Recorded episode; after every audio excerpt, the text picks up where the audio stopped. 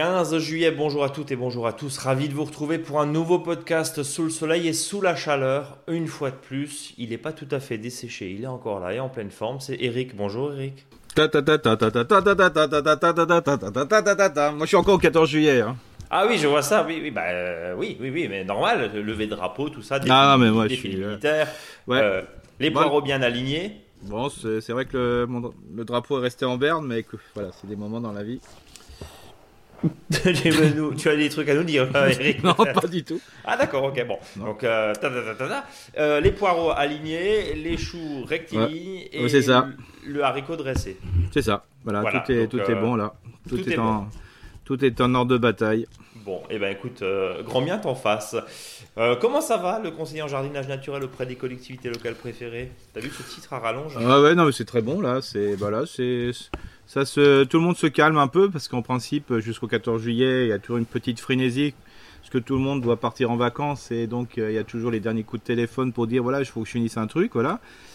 Euh, donc c'est bien. Donc euh, non, non, là tout le monde euh, part, voilà, les, les évaluations sont faites du côté agricole, tout est tout est bien. On repart sur une deuxième année, voilà. Bon, eh ben écoute, c'est parfait. Aujourd'hui, tu vas nous parler du tempo du jardin avec une Oui. lune toujours ascendante jusqu'au ouais. 22. Alors on est dans le semi en sachant que bon avec la canicule il Voilà, faut peut-être ouais. attendre un petit peu. Voilà. Euh, ou quoi, on- je vous donnerai des conseils juste après. Après, en- bien sûr, pas mal de questions semblerait-il auprès des auditeurs auditrices. Oh que oui, Et puis on va aller, dans, on va aller voir le chinois, hein, donc euh, le chou. Euh, le choux. Le, choux choux, chinois. euh, parce que c'est vrai, il y a de plus en plus de personnes euh, qui, qui aiment ce légume.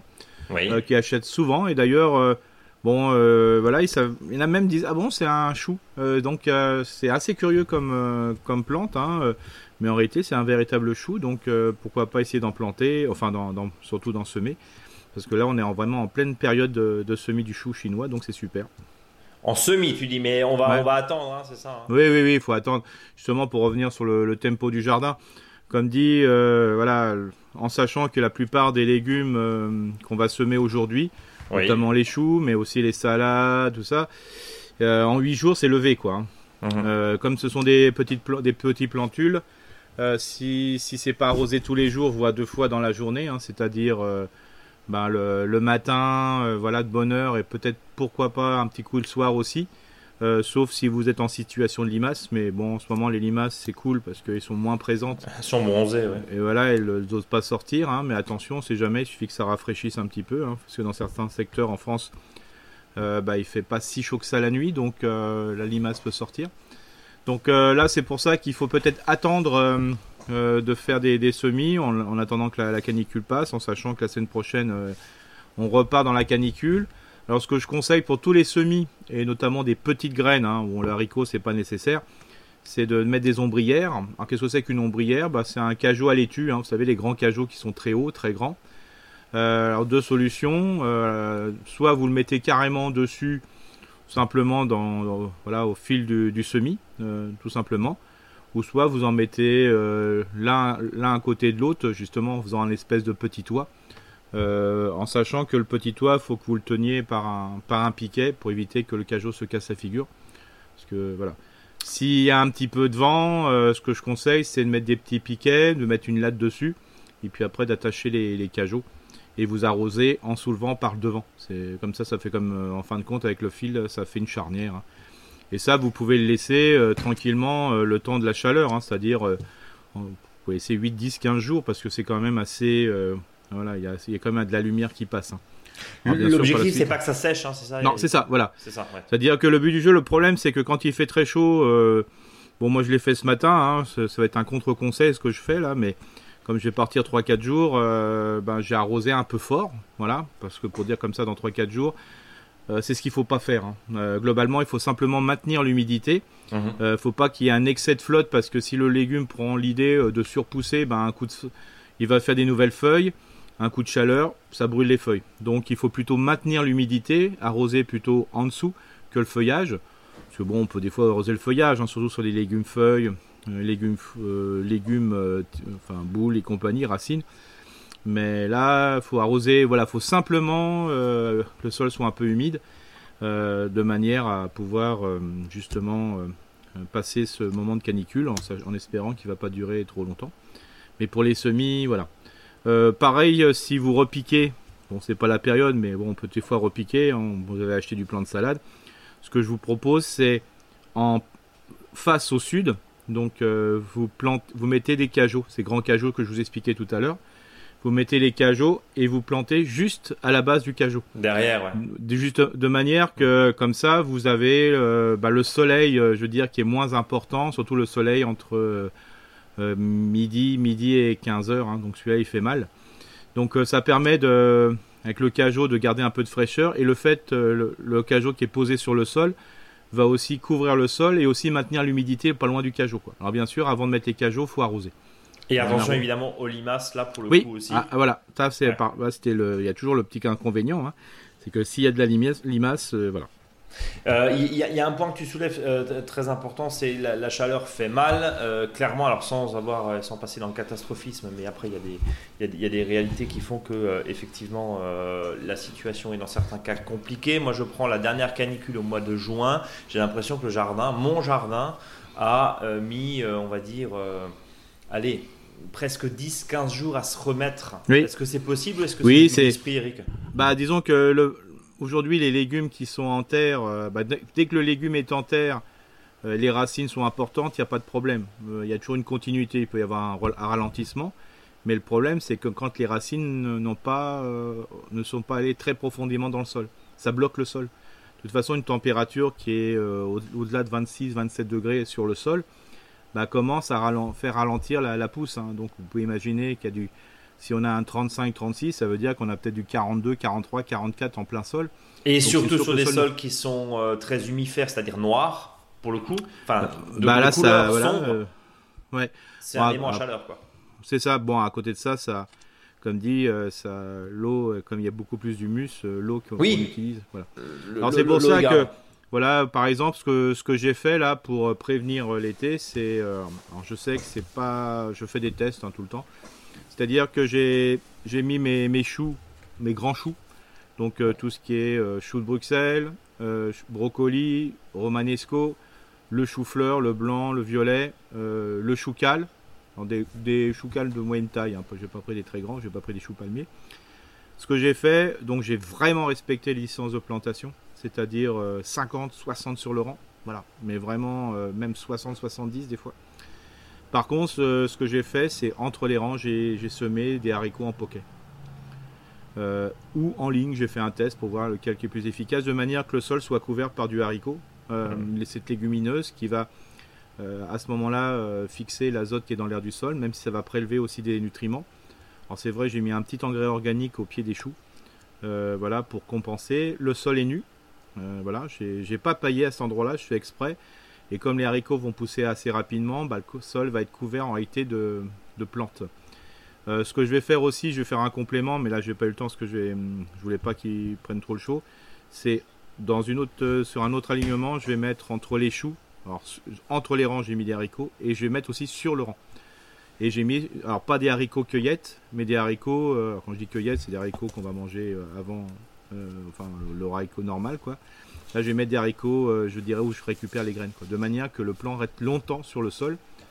Euh, c'est-à-dire au-delà du, 1er octobre. Et après, ça me fera un couvert végétal, ça me fera un paillage globalement. Donc je vais utiliser le haricot à la fois comme source de graines, parce que c'est du haricot écossais et ça va me servir aussi comme source aussi d'engrais verts pour l'automne. Et comme ça, bah, le, sol sera couvert.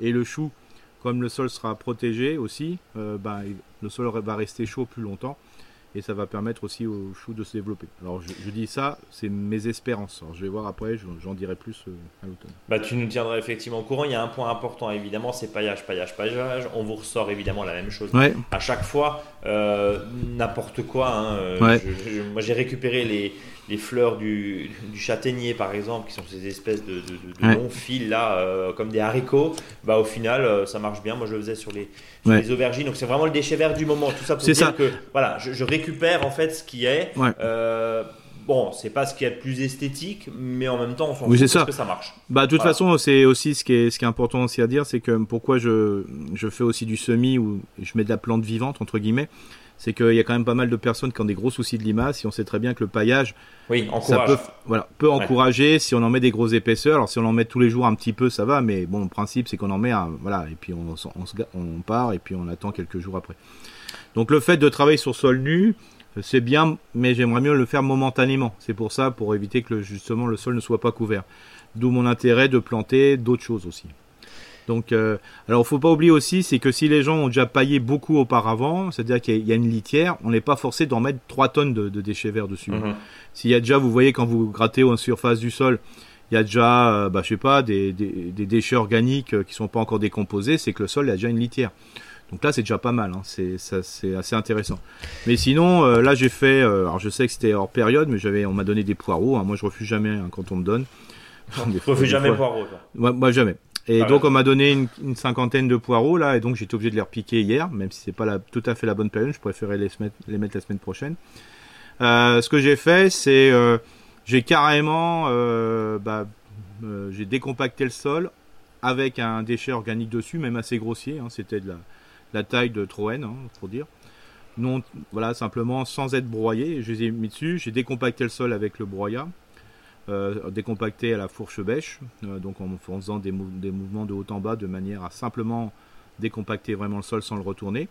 Et après avec le plantoir, j'ai planté à travers euh, la, taille de Troène. Hein, et là, je peux vous assurer que j'ai arrosé juste après. En plus, quand vous arrosez, vous tapez pas trop le sol en plus, donc ça, et là, ce matin, quand j'ai regardé, c'était impeccable. Hein. Et les, feuilles de Troène, au début, ça fait bizarre parce qu'on voit même plus les poireaux. Hein, parce qu'on mmh. se dit, mais où sont les poireaux là-dedans Mais après, il y a l'oxydation des feuilles de, de Troène et compagnie. Bah, après, on voit bien les poireaux. Et euh, là, euh, c'était vraiment très intéressant. Et même, c'était assez joli en plus. Donc euh, voilà, ça c'est des choses, en fin de compte, on se casse pas la tête. Et si par exemple vous taillez en ce moment vos Troènes, ce que je conseille pas trop de tailler en pleine canicule parce que vous, vous mettez, enfin toutes les tailles, il hein. faut éviter de tailler quand il fait, faire des gros moments de, canicule. Alors quand je dis canicule, c'est pas dans le sens caniculaire euh, de la météo comme ils disent par exemple que la nuit et compagnie, non, c'est quand il fait vraiment des gros coups de chaleur. Parce que quand on va tailler les arbres, le problème c'est qu'on va euh, passer du, euh, au plein soleil des parties de l'arbre qui n'avaient pas qui n'avaient pas l'habitude. Qui n'avaient pas l'habitude. On va faire des échaudures. Donc si vous taillez attendez un peu ou pas trop sec parce que sinon le, bois qui va servir du support, vos, supports qui vont durer pendant des années, des années, risquent d'avoir des coups d'échaudure. Donc voilà. Mais si vous taillez vos arbres, ce que je vous invite, euh, voilà, sur les tailles d'arbustes, hein, par exemple, le taille au carré, même s'il y a un petit peu de tuya avec, un peu d'if, de Taxus baccata, par exemple, vous le mettez sur le sol. Voilà, vous couvrez votre sol euh, à l'endroit où vous voulez replanter des salades et compagnie. Et quand ça sera le moment venu, bah, vous passerez votre euh, fourche beige, votre grelinette dedans, vous montrez, hop, et puis après avec le plantoir, si c'est des choux ou des poireaux, vous pourrez l'utiliser. Et comme ça, vous avez un sol qui est nickel, hein, il est préparé. Ah, ah, ah, avant de passer à l'agenda, euh, Eric, euh, du, jardinier, en fonction bien sûr de cette lune, même si évidemment le climat, la météo, pardon, la météo, et non pas le climat en l'occurrence, la météo incombe parfaitement et, prend le dessus sur, euh, sur les problématiques euh, d'agenda euh, et d'agenda du jardinier avec la Lune. cette phrase est très longue, mais vous avez compris. Mais elle mérite d'exister. Le mérite d'exister. Le dernier point, c'est le paillage avec la mauvaise herbe. C'est ce que tu disais. On, on en a parlé il y a 3-4 semaines. je désherbe, je laisse sur le sol. Première solution. Et deuxième solution, si j'ai un peu de liseron je prends l'exemple, hein, pardon, je prends des exemples très concrets que j'ai en tête. Euh, j'ai une planche de, de, de céleri, j'ai une planche pardon d'oignons, d'ail, d'échalotes. Euh, il y a un peu de liseron partout. Bah, je me dis de toute façon, dans les 10 jours, je vais les sortir. On peut les laisser parce que ah le, liseron, mine de rien, il y a une petite concurrence, mais le sol est quand même vachement couvert. Avec ah, mais complètement, ouais, complètement. Et puis ça, c'est pas grave, docteur. Non, non, c'est pas du tout. Et puis surtout que quand il fait chaud, bon, ça c'est l'intérêt, c'est que cette plante-là, vous la laissez en surface, là, va mourir, hein, quoi. Donc, il n'y a pas de souci. Euh, bah, quand vous désherbez. Au lieu de taper sur le sol, quoi. Voilà, c'est ça. C'est-à-dire que quand vous allez désherber aussi, euh, pensez tout de suite, comme ça, ça prend moins la tête, euh, quelle est la parcelle à côté que vous allez mettre vos déchets dessus, quoi. Hum. Donc comme ça, sur les tomates, par exemple. Pareil sur les tomates, voilà. Et là, quand vous laissez, ou vous pouvez même attendre mettre à côté. Et vous laissez une journée ou deux jours. Après, c'est bien sec, hein, vous pouvez l'utiliser. C'est assez, assez, assez surprenant. D'ailleurs, même cette mauvaise herbe, vous la voyez plus presque. La voisine me disait, mais tiens, euh, euh, après le gros orage, là, il y a, eu 10-15 jours, mais oui, mais tu peux pas rentrer dans les tomates. Bah, si, tu peux rentrer dans les tomates parce que moi, en l'occurrence, mes allées de tomates sont en fait euh, là où je mets mes mauvaises herbes. Ouais, je sais pas ça. quoi faire. Mhm. Une fois que c'est fait, et en fait, ça fait un espèce de matelas. Et bah oui, même s'il y a beaucoup plus, je peux aller, je peux aller cueillir des tomates quand elles seront rouges. Mais c'est mhm. l'avantage aussi, quoi. Et là, ça ne coûte rien parce que tu n'as pas besoin de mettre de paille. Non, c'est ça. Donc, on, voilà. est, on est d'accord. Euh, est-ce qu'on a fait le tour sur euh, bah, les, préoccupations du, du Ouais, là, c'est vraiment parce qu'on parle toujours climat, mais ça, je, crois qu'on n'a jamais autant parlé climat depuis un an, un an que et cette année. Ouais, parce que franchement, d'habitude, c'était bon, bah, comme d'habitude, quoi. Ouais. Alors que là, on sent vraiment que, bah voilà, on peut parler du climat tout, à chaque fois qu'on prend le podcast. C'est assez, alors intéressant, mais à la fois un peu surprenant quand même. Mais par contre, euh, voilà, donc euh, pour revenir sur le tempo, on est en ascendant. Donc là, euh, bien sûr, on peut encore semer les, surtout les grosses graines comme les betteraves rouges ou les betteraves différentes couleurs. Alors bien sûr, en fonction du, secteur où on va être, ça met quand même un, certain temps à pousser. Bah, bien sûr, ces betteraves rouges ou jaunes ou violettes ou tout ce que vous voulez, bah, vous mangerez plus petit. Voilà, hum. donc c'est pas très grave. Voir, des voir les pousses. Hein, ouais, voilà. Voilà, alors après, vous avez les blettes aussi, hein, dans bêtes ou poirées, hein, qui sont dans le même lot. Bien sûr, des haricots nains, il faut y aller à fond, là. Hein. Et comme je vous disais aussi, pensez aux haricots à écossais. C'est super intéressant. En kilt Pardon? En kilt? Oui, bien sûr. Tu l'as pas Si, si, je l'ai. Bien, sûr, bien, sûr, bien sûr, bien sûr. Oui. Mais, et donc, euh, le navet, euh, le navet aussi, là, vous pouvez commencer. Alors, comme dit, Pareil, hein, s'il fait vraiment trop chaud, n'oubliez pas que le navet en 6-8 jours, c'est levé. Euh, et s'il fait très très chaud, vous allez avoir les altises qui vont sauter dessus, hein, parce que les altises, il euh, n'y a pas de remède. Bon, on peut mettre un filet, mais bon, on sait très à bien. À part la flotte, beaucoup d'eau voilà, voilà c'est la flotte, hein, c'est la seule solution. Donc euh, voilà, alors navet boule d'or ou tout ce qui est navet plutôt d'automne ou d'hiver, bien sûr. le persil pour la, la période d'automne hivernale, ça c'est important. Les radis roses, Bon là vraiment au frais. Hein. Alors là même, euh, je, vous dirais, même attendez qu'il fasse moins chaud parce que ça sert à rien. Voilà. Les radis d'automne, alors le radis noir, le radis blanc, le radis violet, enfin il y a plein de, types de radis, des ronds, des, longs. Donc là aussi attendez un petit peu, mais il faut commencer à y penser ou acheter des paquets de graines hein, pour euh, les semis prochains.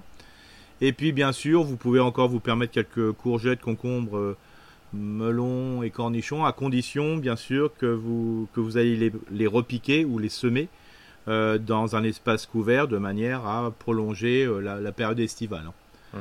Parce que bon là il suffit que dans certains secteurs, ben voilà, il arrive que fin, fin septembre il fasse froid, ben ça va s'arrêter. Oui, il n'y a plus rien, quoi, évidemment. oui, mais ça en même temps on ne sait pas, c'est comme les semis du, de début août euh, de haricots, avec une récolte en octobre, si on a un mois de septembre froid, frais, on va pas dire froid mais frais, bah, oui, c'est foutu, quoi. Mais ça, c'est un pari. Voilà, c'est ça, tout complètement. Donc, euh, bien sûr, euh, parmi les brassicacées aussi, vous avez la fameuse roquette, hein, qui est toujours très intéressante pour, euh, pour compléter, je veux dire, les salades ou autres préparations. Donc là, ce que je vous invite à le faire, c'est plutôt de le mettre au frais, hein, parce que sinon, comme disent, dans une, le long d'une, voilà, pour s'opposer au soleil. Mhm. Vous pouvez faire en ligne. N'oubliez pas que la roquette cultivée, c'est une roquette qui sera à fleurs blanches, et la meilleure, c'est la celle qui est sauvage. Hein qui a des feuilles à peu près semblables mais beaucoup plus fines et les fleurs sont jaunes. Donc euh, voilà, et puis bien sûr on va parler du chou chinois par après. Et eh ben ça c'est le sujet de la semaine justement, c'est ce que j'allais dire. Mais avant, si tu as fini le thème. Ah non non non, j'ai pas fini. Il y, a, ah, il y a les semis pour euh, repiquer. Donc là il y a tout ce qui est euh, bah, de nouveau un petit peu de chou rave, hein, des choux des variétés à feuilles. Alors en sachant que les, les choux que vous avez laissés en floraison, en ce moment il y a les semis euh, qui l'auto-semis qui le se font. Donc c'est encore le moment de semer sur tous les choux-feuilles, un chou et compagnie. Et bien sûr, trouver dans un endroit le plus propice euh, les laitues les chicorées. Alors là, oser des chicorées aussi, euh, de, toutes sortes. Hein. c'est ça qui est super intéressant. Quoi. Voilà. Oser chicorée, voilà. ça peut être un slogan. Oser la chicorée. C'est ça. Eric, oui, je vous parlais du sujet, parce qu'on n'en a même pas parlé dans le sommaire de cette émission. On va parler du chou chinois, voilà, cette hmm. saison, effectivement et euh, ça fait partie euh, des choux euh, agréables à manger. Oui, c'est ça. Et puis en plus, ils ont des formes assez particulières. Ne vous attendez pas forcément à avoir les mêmes choux chinois que ceux que vous achetez dans le commerce. Hein. Faut pas non plus exagérer. D'accord. D'accord. voilà, ils sont un peu, ils seront sûrement un peu plus petits. Voilà, mais bon, ça fait toujours plaisir et ça permet de, de différencier un petit peu je de diversifier un petit peu ce qu'on veut. C'est ça. Bon. Euh, Eric, je te propose de passer évidemment aux nombreuses questions que vous nous envoyez sur contact@monjardinbio.com. On commence avec Gabriel des Vosges hein, qui nous dit Salut Brice et Eric, j'espère que vous allez bien. Petite question un érable sycomore a poussé spontanément dans mon potager et fait maintenant près de 2 mètres. J'aimerais l'intégrer à une haie champêtre cet automne. Est-ce un arbre qui supporte bien la taille comme l'érable champêtre par exemple? Oui, il n'y a pas de souci. Hein. Donc il faudra le déplanter à partir du voilà 10-15 octobre par là. Hein. Vous pouvez commencer ou voir un peu plus tard. Oui.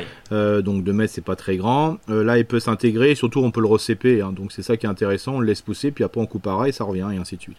Merci d'avance longue vie à votre podcast. Et bien le bonjour des Vosges. Voilà Gabriel. Donc intégré dans la hache en fait sans aucun souci. Euh, alors, bien le bonjour Brice, c'est le David, on s'est déjà parlé au téléphone, mais avant ça, j'avais été cité en début d'émission, ça c'est un petit clin d'œil, hein, dans le podcast du 23 octobre 2020, attention, assez précis, jour d'anniversaire de Madame au passage, le temps passe, mais le plaisir n'est que plus grand de vous écouter chaque vendredi. Bon été sous le cagnard, au plaisir, amitié à ce bon Eric. Voilà, tu vois, quand on en est à ce niveau d'intimité avec les auditeurs, Eric, c'est euh, qu'on a franchi un cap. Euh... Nicolas, merci en tout cas David. Nicolas du Haut-Rhin qui nous dit bonjour, merci mille fois pour votre podcast et votre investissement pour les petits jardiniers que nous sommes. J'ai quelques questions simples sur mes légumes. On parle souvent de la méthode de plantation, mais il me semble plus rarement de la récolte. Celle-ci est assez évidente pour les légumes fruits, donc tomates, courgettes, concombres, mais plus délicate pour les légumes racines. C'est vrai, hein, Nicolas, vous avez raison, on ne sait pas quand cueillir. Pouvez-vous rappeler comment bien récolter? Alors, je vais chaque fois te faire question-réponse. Hein. Les pommes de terre, faut-il faucher la tige avant la récolte? Quand récolter J'ai planté des charlènes le 15 avril et comment les conserver alors le principe c'est que bon moi j'aime bien c'est laisser le plus longtemps possible les pommes de terre dans le sol parce que c'est là qu'elles se conservent le mieux. Même si des fois ils peuvent, certaines variétés peuvent patater un peu plus, c'est-à-dire refaire des petites patates, c'est là où elles restent. Parce que dès, dès, que vous avez sorti des pommes de terre du sol, soit il faut les manger, voilà, comme ça vous êtes tranquille. C'est pour ça que je conseille souvent bah, de ne pas attendre forcément le dessèchement complètement des pommes de terre et de, de, de commencer à les manger. Et parce que dès que vous les avez sortis du sol, bah après, euh, voilà, faut les mettre vraiment euh, euh, dans une, nuit totale, hein, vraiment. voilà. Alors quand le nuit totale, je veux dire que même quand vous ouvrez la porte, faut pas qu'il y ait de la lumière qui apparaisse. Hein. C'est vraiment un endroit, où c'est nuit. Pas non plus trop trop humide parce que ça peut pourrir, hein, voilà. Donc d'où l'intérêt de bien trier les pommes de terre au début, puis aussi de temps en temps après. Donc voilà. Mais comme dit, le mieux c'est de voilà de pouvoir mettre des variétés un peu plus tardives aussi et de les laisser dans le sol. Ça c'est le top. Euh, les oignons plantés le 15 avril, comment les conserver et quand les récolter? Alors là, c'est simple. Alors, alors c'est simple, sauf quand il fait vraiment très chaud. Euh, si vous avez encore des oignons en terre, surtout ne les sortez pas pour les faire sécher, parce qu'on dit oh il va faire très chaud donc ça tombe bien. Bah non, ça peut tout brûler. Donc euh, ce que je vous invite à faire, c'est laisser les dans le sol, voilà. Et puis quand ça ira un peu mieux, la canicule va un petit peu tomber, bah, vous les sortez, vous les laissez sécher une journée sur le sol, bah, vraiment sur le sol, hein, vraiment bien bien nettoyé. Et une fois que c'est possible, si vous avez encore euh, les fans, bah vous faites des, vous, mettez vos oignons, votre ail par, euh, plusieurs et puis vous les torsadez, hein, vous faites des tresses, hein, voilà. Ou soit vous les mettez dans un cajot, euh, tout simplement en enlevant le maximum de feuilles à ce moment-là. vous coupez proprement sans arracher, parce que arracher c'est bien, mais des fois on loupe son coup, il faut me le faire avec une paire de ciseaux. Donc vous laissez un petit morceau de 4-5 cm voire plus et puis vous les mettez euh, dans des cajots, euh, non pas à l'étu parce ce sont trop grands, mais des cajots plus plats, à pêche par exemple, et vous laissez encore sécher une fois, voilà, rentrez-les la nuit si vous êtes en Alsace par exemple, ou dans, parce qu'il y a un peu de fraîcheur, remettez le jour pour le coup de chaud, et puis après vous les, vous les remisez, il n'y a pas de souci. Donc ça veut dire concrètement qu'il n'est pas possible là de les sortir et de les laisser sur le sol quand il fait non, chaud. Bah, quand, le principe, il faut que ça sèche, il faut pas que ça soit brûlé, quoi. Il faut pas que ça crame, oui. voilà, moi je. Quand il, y a des, quand il y a des moments euh, surnaturels, je dirais là, parce qu'on est euh, là, c'est euh, extrême. voilà, on laisse dans le sol, c'est tranquille. Ok. Et ça coupe. Pareil pour les pommes de terre, d'ailleurs, parce que des fois les pommes de terre, ce qu'on fait, on les sort, on les fait sécher quelques heures, bah c'est pareil, quand il fait très chaud, ne faites pas ça. parce que Oui, tu les cuis, quoi, on est d'accord. on, est, d'accord. Euh, les échalotes, pareil, même combat. Pareil, pareil. Alors les échalotes, par contre, il faut les diviser. C'est-à-dire que comme ils vont sortir à plusieurs, bah, faut les, faut les, il faut les vraiment les, les, séparer. Et puis aussi bien vérifier qu'une des échalotes n'a pas pourri dedans, dans des fois dans le groupe. Et donc là, il faut bien les séparer, puis sinon vous faites exactement la même chose. Et on termine par les carottes. Bah les, les carottes, faut les laisser dans le sol, il hein, n'y a pas d'autre solution. Ok, donc on prend quand on en a besoin, sauf quand il gèle, c'est-à-dire on a encore un peu. Voilà, c'est ça. Et par contre, pour tout ce qui est navet, hein, j'en profite pour euh, continuer. Euh, les navets, si euh, dans votre jardin ça sent le navet, c'est que vous avez, enfin des navets qu'on a en ce moment, hein, c'est que vous avez sorti trop tard. Ça, quoi qu'il sente, c'est ça? Faut pas que ça sente le navet, quoi. Faut simplement, il faut que les feuilles soient encore très jolies, alors, sauf bien sûr les navets d'hiver. Mhm. Quoique là, même faut mieux les sortir au fur et à mesure, mais surtout les navets euh, de, d'été et d'automne, il faut que les feuilles soient nickel, quoi. Ça, parce que ça veut dire que le navet, parce que sinon il va être trop gros, donc euh, quand ça commence à être trop gros, les feuilles commencent à dépérir, ça va sentir le, navet très fortement, donc vous êtes sûr d'avoir des galeries dans les navets, donc il faut les sortir au fur et à mesure. Voilà, d'où l'intérêt d'en mettre, d'en semer souvent, mais peu, euh, quitte à les manger pas très gros, quoi. Euh, il y a un point intéressant. En gros, si on, doit, si on doit résumer tout ce qui est légumes racines, euh, globalement, c'est mieux de les laisser en terre tant qu'on en a pas besoin. Ah, c'est clair. Bah, de toute façon, tous les légumes, et notamment les, tout ce qui est légumes potés, hein, c'est très simple. Hein. Potés, on laisse le maximum en terre. Le chou, mmh. tout ça, faut laisser. C'est la meilleure des conservations, c'est la terre. Bon, euh, on termine avec les melons et les pastèques qui sont nouveaux pour moi, nous dit Nicolas. Quand les récolter oui, C'est vrai parce que euh, voilà, les, melons, on a toujours peur de les prendre trop tôt. Oui. Et en fait, à un ou deux jours près, surtout quand il fait chaud comme ça, ça pourrit très facilement. Bah oui, c'est ça. Alors ce qui est, ce qui est, assez, alors c'est parmi les curcubitacées, euh, je veux dire, il faut savoir que il y a les pastèques et les melons qui se récoltent à maturité. Le reste, ça se récolte avant. Donc c'est pour ça que, comme dit, alors quand je parle des cucurbitacées, euh, je dirais qu'on, enfin, les, tout ce qui est courgettes et compagnie, faut mieux les manger quand ils sont pas mûrs. Alors que le melon, faut le manger quand il est mûr, hein. même si le pied est desséché. Euh, alors, j'exagère un peu, mais que le melon sera encore meilleur. Quoi. Il faut que la peau craquelle. Et je me rappelle toujours quand je suis arrivé en Alsace, il y avait eu un essai de melon qui avait été fait où je travaillais. Bah, les melons, ceux qu'on vendait pas, euh, parce que voilà, c'était, ils avaient craqué un peu sous le soleil on les vendait pas, mais qu'est-ce qu'ils étaient bons, quoi. Ouais. Donc attention aussi évidemment à, ce qu'on fait et, euh, bien sûr sur. Euh, euh, faut, vraiment avoir le bon, le bon moment. Hein, mais de toute façon, c'est l'apprentissage. Je veux dire, une fois qu'on l'a vu une fois au jardin, après on est au courant. Oui, on sait quoi. On est, on, est d'accord. Eric, on passe à la question de Muriel du Maine-et-Loire qui dit merci pour votre podcast grâce auquel j'apprends toutes les semaines. Je l'attends maintenant avec impatience. D'habitude, j'écoute les questions des autres, mais aujourd'hui, je vais vous poser ma première question. Certaines de mes tomates ont des taches blanches et la chair à cet endroit est toute molle. Mais qu'est-ce qui arrive à mes chères tomates et comment stopper, freiner cela? Je vous joins deux photos, merci pour tout. Euh, Eric, on a eu des photos justement de la part de Muriel. C'est quoi le diagnostic? Alors ça, le, globalement, alors s'arrêter en dessous, ça pourrait être la maladie du cul noir qui commence. Ok, donc on va juste préciser, hein, c'est une tâche, euh, comment dire, oui, translucide, c'est-à-dire que la tomate est verte et là il y a une, tache translucide. Alors quand c'est aller en dessous de la tomate, ce qui n'est pas le cas là, c'est un démarrage souvent de ce qu'on appelle euh, la maladie des taches noires, c'est-à-dire que c'est un problème physiologique entre l'excès d'eau, le manque d'eau et compagnie. Donc voilà, donc c'est le paillage et le fait que le, le, sol soit toujours humide mais pas mouillé qui permet à lutter contre ça. Et puis il y a des variétés très sensibles, tout ce qui est les tomates longues, euh, donc ça, l'olive, l'olivette, euh, voilà, toutes ces tomates euh, sont les tomates des Andes des compagnies, les cornues des Andes et compagnie. Là, dans ce cas-là, c'est bien différent, c'est sur le côté. Et si c'est sur le côté, moi je vois qu'une seule chose là, c'est les chaudures, c'est-à-dire un coup de soleil, quoi.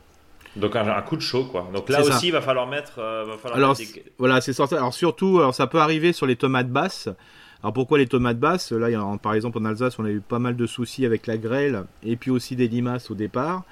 Euh, et des coups de chaud. Donc euh, pas mal de gens ont effeuillé euh, les, pieds, du, les feuilles du bas, donc c'était normal. Hein, comme ça, ça permet d'enlever ce qui est éteint. Mais par contre, les tomates, les premières, les premières tomates sont en plein soleil pour faire simple et les feuilles ne les protègent plus. Et donc, quand on a des temps comme ça, ben, les tomates qui sont en bas, qui pendent, ben, ils se prennent un bon coup de soleil et sur la partie ensoleillée et puis ça fait ce qu'on appelle les échaudures. Donc c'est pas une maladie, c'est plutôt un problème, je dirais, entre guillemets, d'aménagement, entre guillemets, parce qu'il manque euh, ces fameuses euh, euh, feuilles. Si vous avez plein de tomates en ce moment et les coups de soleil sont importants, parce qu'il y a des variétés qui sont plus sensibles que d'autres, prenez la technique pareil avec les espèces de cajots, vous mettez les cajots près des tomates, voilà, vous mettez les cajots debout près des tomates, comme ça ça s'oppose au soleil et c'est pas mal. L'objectif, encore une fois, c'est d'abriter, euh, quitte à mettre.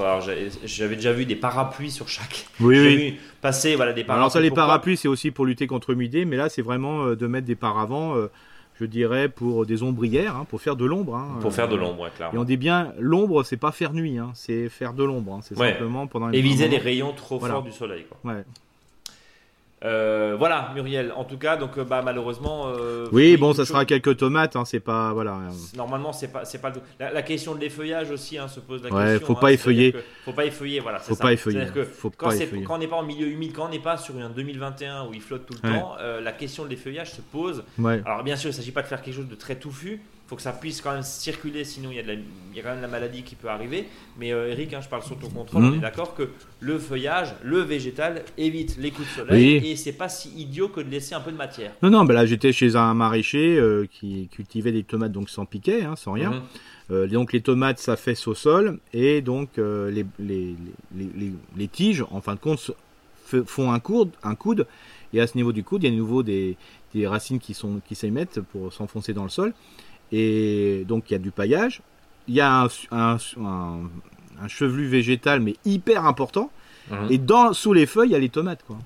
Ouais, donc ça c'est ça c'est ah. l'idéal quoi. Voilà. Ah, bien sûr, si euh, là on a on a un mois et demi de flotte par exemple, bah, toutes ces tomates sont pourries. Hein. bien sûr. Faut faire simple.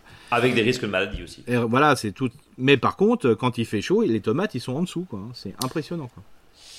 Autre question, bonjour à vous deux, j'écoute chaque semaine votre podcast, vous m'avez fait même planter des tabaga. merci pour tout. Alors je viens vers vous, j'ai un cognacier dans la maison, que nous occupons depuis un an. L'année dernière, les feuilles euh, ont bruni. Euh, c'est peut-être Lucie qui nous appelle, tiens. Non, ont bruni et sont tombées ainsi que tous les fruits. Euh, cette année, les feuilles rebrunissent, l'écorce s'enlève un peu. Les fruits vont-ils encore tomber? Comment soigner mon arbre? Merci beaucoup pour vos conseils. Lucie de Haute-Savoie qui nous a aussi envoyé des photos. Alors, c'est vrai que cette carapace, enfin cette, cette écorce qui se, qui se fendit, c'est vraiment un, quelque chose de très répandu chez les cognaciers, Eric. Oui, oui c'est la, la c'est l'écorce qui se desquame, hein, on appelle ça. Mais bon, il faut savoir aussi, c'est assez répandu, c'est ces problèmes de, sur les feuilles. Donc c'est une espèce d'anthracnose, hein, c'est un champignon pour faire simple. Alors des fois il est que sur les feuilles, mais des fois on l'a sur les fruits. C'est pour ça que des fois il y a plein de coins. Une fois qu'ils sont verts, ils commencent à tourner. Euh, dès qu'ils commencent à devenir jaunes, il faut les transformer. On a du mal à les conserver parce que justement il y a cette pourriture qui s'installe aussi au niveau du fruit. Donc ça c'est vraiment une problématique sur les cognaciers, voire ça peut même toucher les fleurs, donc il n'y a pas de, de fécondation. Donc, euh, c'est quoi, c'est une maladie cryptogamique Ouais, c'est une maladie Alors, ce que je conseille, pourtant, c'est pas mon truc, mais ça sera euh, quand il y aura la moitié des feuilles qui seront tombées sur son arbre, de faire pour une fois, si c'est possible, un petit traitement à base de, cuivre, hein, euh, voilà, tout simplement pour une fois, voilà, pour un petit peu stopper cette problématique, parce que, alors pourquoi c'est, pourquoi son cognacier cette maladie? Bah, un, le foyer est présent, et s'il est présent, c'est qu'il se trouve peut-être dans une situation, bah voilà, pas forcément la plus idéale. Hein. C'est-à-dire, il y a peut-être euh, à cet endroit-là un flot d'humidité, un, petit vent frais, je sais, voilà. C'est très compliqué des fois à identifier, mais c'est souvent le cas sur le cognacier, donc je vous invite euh, aussi à ramasser les feuilles. Hein. Alors pourtant, c'est pas mon truc de dire ça, mais de, toutes les feuilles qui sont tombées, de les ramasser, de le mettre au potager un peu plus loin. Et puis par contre, de compenser cette, euh, par exemple, le fait d'avoir enlevé les feuilles par euh, d'autres feuilles d'arbres qui ne sont pas euh, voilà, malades. Et comme ça, ça permet de compenser justement cette chute des feuilles. Mais ça, ça peut arriver souvent sur le cognacier. Hein. Je complète la question de Lucie et euh, le fait de ramasser les feuilles, ça veut dire idem, même combat sur les fruits momifiés plus que jamais. Bien sûr, voilà, surtout parce que ça, sur... oui, en plus le cognacier, la particularité, c'est que les fruits qui peuvent courir peuvent rester sur l'arbre, quoi. Ouais, ça tient vraiment. Voilà, ça tient vraiment. donc, euh, d'où l'intérêt de pendant l'hiver de faire une taille justement et de enlever ces fruits qui sont momifiés sur l'arbre. Hein. Euh, tu, dis, tu parlais du cuivre exceptionnellement, effectivement. Il y a peut-être quelque chose d'autre à, faire et à compléter. Euh, alors l'année prochaine, hein, puisque maintenant c'est un peu trop tard, mais en tout cas au gonflement des bourgeons et euh, quand, les, quand les feuilles sont, sont petites, de passer avec de la prêle notamment. C'est ça, voilà une décoction de prêle. Moi j'en ferai encore une fois là, pourquoi pas, mais bon l'arbre il est quand même assez grand, c'est pas facile de trouver un bon pulvérisateur. Quoi. Ouais. Euh, bon, voilà Lucie, donc un petit peu de cuivre, mais vraiment avec parcimonie, et, euh, on ramasse évidemment avant euh, les feuilles hein, pour éviter de mettre des feuilles et les feuilles qui sont, par contre, les feuilles qui sont traitées et qui vont tomber, les feuilles qui sont traitées et l'arbre qui est traité, les feuilles qui sont traitées au cuivre, on évite de les mettre au potager, évidemment. oui, on, peut les, on peut à ce moment-là laisser le sol ou les, les regrouper autour de l'arbre. Hein, voilà. Euh, Raphaël, bonjour, je suis en Essonne, j'ai planté mes pieds de tomates mi-avril, début mai, exposition plein sud, j'ai des taches qui sont apparues sur quelques tomates. Euh, je n'ai pas trouvé de réponse, donc je me tourne vers vous pour savoir si vous auriez une idée. À bientôt et merci d'avance pour votre réponse avec une image. Eric, je crois que je l'avais envoyé, je l'avais montré. Avec c'est les insectes qui sont à euh, en dessous, non? C'était, c'était, c'était. alors attends. Ah, c'est vraiment du direct. Là. Ah, c'était. Bah écoute, hmm. parfaitement parfaitement. On va rechercher, on va rechercher. Alors, euh, est-ce que j'avais les éléments? Non, j'avais plus les éléments. J'avais, je crois que c'était des tâches. Ouais, des, tâches, des, jaunes, hein, ouais. Oui, oui, oui. alors les taches jaunes, alors si ça reprendait un petit peu avec les, tâches qu'on avait avant. Hein, euh. Donc les taches jaunes, souvent, c'est quand les feuilles jaunissent, c'est un problème soit il y a trop d'eau ou pas assez d'eau. Euh, donc, donc c'est du stress hydrique. C'est du stress hydrique. et puis ça peut arriver aussi, parce que moi ça m'est arrivé et ça m'arrive encore, c'est que des fois, si vous avez sous un tunnel ou une, tonnelle, euh, mais surtout un, truc un peu fermé, c'est que vous avez une maladie à virus qui, est présente dans, la serre qui peut se développer quand il fait très chaud. Donc euh, la seule solution, s'il y a un petit peu ici et là, c'est pas très grave, surtout sur les vieilles feuilles, sinon il faut les enlever non pas la feuille entière, mais les folioles. Quoi. Les folioles. Euh, là, visiblement, c'est exposé, euh, enfin, c'est en pleine terre hein, chez, chez, Raphaël. Euh, défaut d'arrosage, c'est ça Oui, ça peut être ça. Oui, ou des fois, ou, quand, on quand on arrose, on en met trop au pied. Quoi. Ok, donc, et tu, justement, c'est quoi, le, c'est, quoi le conseil d'Eric pour arroser des tomates trois fois par semaine? Bah, si, si on peut passer à, voilà, deux, une, enfin, tous les cinq jours, ça serait super. Ouais, mais ça veut dire euh, vachement bien paillé, quoi, Eric. C'est ça. Ah bah oui, oui, oui, On est, on, est d'accord. Et surtout euh, le, déchet, toutes les feuilles de tomates qu'on enlève, ne, laissez, ne les effeuillez pas sur place, quoi. Oui, ça on, les élimine et on les met à un autre endroit. Quoi. On est, on, est d'accord. Daniel qui nous envoie, j'avance un peu vite hein, parce qu'on a beaucoup beaucoup de questions. J'aimerais un diagnostic pour mes feuilles de tomates. Là aussi, hein. d'abord des points jaunes, puis les feuilles jaunissent. J'ai l'impression hmm. qu'il y a des mini araignées au dos de la feuille. Ah, ah. Alors, que faire? Alors ça c'est ce qu'on a, souvent ce qu'on appelle la tétranique. Tétranix anacaria, hein, euh, voilà. Et celui-là est peut-être tisserand, c'est-à-dire que si à un moment il voit euh, des toiles se former, c'est vraiment celui-ci. Euh, donc c'est des acariens, ça fait des micro-piqûres et donc c'est pour ça qu'il y a des micro-taches sur la tomate, mais il n'y a pas que sur la tomate, mais ça peut arriver surtout sous serre ou sous tonnelle. alors quand vous avez ça, la, problématique, c'est qu'il faut surtout pas utiliser un produit parce que les, acariens ont une capacité à, à se renforcer au fur et à mesure parce qu'ils ont une une prolifération, une multiplication tellement rapide que voilà, ils s'opposent. Euh, ce que ce qui supporte pas les acariens, hein, c'est le cas, euh, c'est l'humidité, c'est-à-dire que quand il fait l'acarien, son truc, c'est quand c'est très sec, il fait très chaud. Mhm. Donc ce que, ce que j'invite à faire, c'est mouiller le, feuillage. Alors bien sûr, mouiller du feuillage de tomate, c'est pas gentil de dire ça. Bah c'est clair. Ouais. Donc voilà. Donc euh, ce que je vous propose, c'est de faire une décoction de prêle. D'accord. Euh, comme ça, ça permet euh, voilà, de, de mouiller le, feuillage, mais avec une arrière-pensée derrière. Euh, ouais, mouiller utile, quoi. Un mouiller utile. Ouais. C'est pas mal de mouiller utile, je trouve. et donc, ça, c'est bon. Mais ce que aussi vous pouvez faire, c'est avec un extrait fermenté d'ortie. donc vous faites les, encore les orties parce que là elles repoussent hein, quand celles que vous avez fauchées. Donc vous prenez les orties ou de la consoude, voilà. Alors, la consoude là que vous avez fauchée là, elle est super belle en ce moment. Donc vous, vous faites une macération euh, de, feuilles de consoude d'ortie, hein, je rappelle, 1 kg pour 10 euh, litres, euh, ou voilà, vous en pouvez en faire moins. après, vous, vous, attendez quelques jours. Là, vu la température qu'il fait, en 5-6 jours, c'est prêt. C'est prêt, donc c'est facile. Vous filtrez. Et ensuite, vous pulvérisez les feuilles. Là, il faut pulvériser les feuilles. Et là, c'est encore, plus simple. C'est-à-dire, vos extraits fermentés, vous prenez un verre, vous en rajoutez 19 d'eau donc un verre d'extrait fermenté, puis vous faites ça tous les 8-10 jours, comme ça, ça va, les feuilles seront humides mais utiles, euh, parce que comme dit Brice, il faut mouiller utile, et puis comme ça, ça va permettre euh, de, je dirais, d'avoir un feuillage moins important. Savoir les professionnels, eux, ils mettent, euh, ils augmentent le taux d'humidité dans la serre. Alors justement, alors c'est Daniel Dezelle, hein, c'est une, c'est une mm. femme. Euh, elle me marque justement que faire? Est-ce que des pulvérisations de purin d'ortie peuvent être utiles? Oui. Bah oui, Daniel. Euh, oui, Eric vient de vous répondre et elle nous dit je suis dans le Var et tout le jardin passait déjà en mode veille en juillet-août avec la chaleur et encore plus maintenant. Ouais. Euh, donc en gros, s'il y a acarien. Voilà. Alors bien sûr, mentez pas. Le professionnel, lui, il est capable de savoir jusqu'à quelle hygrométrie il a dans sa serre. Oui. parce que quand on va dépasser une certaine hygrométrie, ça va être sensible au mildiou. Alors donc voilà, donc c'est pour ça, comme dit, faites une pulvérisation, ça c'est super. Alors plutôt pulvérisation que arrosage. Hein. Pulvérisation que arrosage. On est, on, est d'accord. Oui, et puis on évite surtout de passer le jet sur les, sur les tomates, euh, mm. parce qu'avec de l'eau froide euh, qui vient euh, du réseau, alors quand c'est de l'eau de pluie, en général elle est tempérée, mais quand c'est quand c'est de l'eau froide, c'est pire que tout. Quoi. oui, bon alors dans le Var, y a, dans le Var, à mon avis, il n'y a pas cette problématique-là, mais attention aussi chez nous, plutôt dans le nord et dans, dans l'est, c'est que les, les, ce matin, par exemple, au relevé, on était à 12-13 degrés. Ouais. Euh, il y a dimanche dernier, euh, j'ai fait un tour en montagne euh, avec des Vosgiens. Le matin, ils étaient à 6 degrés. Donc ça veut dire que même s'il peut faire très chaud dans la journée, les nuits qui sont très les fraîches. Nuits sont très fraîches. donc ça peut favoriser les mildiou. Hein. Alors attention. On est, on, est d'accord. D'ailleurs, on voit, hein, il y a quelques petites attaques de mildiou là, quand même, hein, mmh. Mmh. notamment sur les roses. Et ça s'explique par les nuits pour le coup très fraîche. Euh, Daniel continue son propos en nous disant par ailleurs, je ne sais pas comment gérer le lait de cendre, un arrosoir de 10 litres pour une boîte de cendre, ok, hein, c'est ce que tu disais, mais quelle taille ou quelle quantité? Tous les 15 jours, quelle période? Peut-on simplement ajouter de la, la cendre au terreau lors de la préparation du potager? Une boîte par mètre carré ou plus?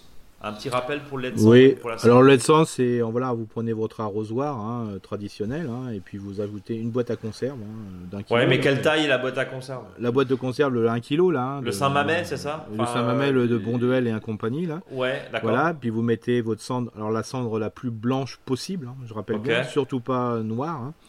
Et puis si vous rajoutez une urine, voilà, vous touillez tout ça et puis vous arrosez euh, autant que, enfin tout ce que vous pouvez possible avec ceci, sans problème bien sûr, pas les légumes feuilles à récolter parce que même si c'est pas très gras, ça va faire des taches blanches dessus, c'est pas très agréable. Mhm.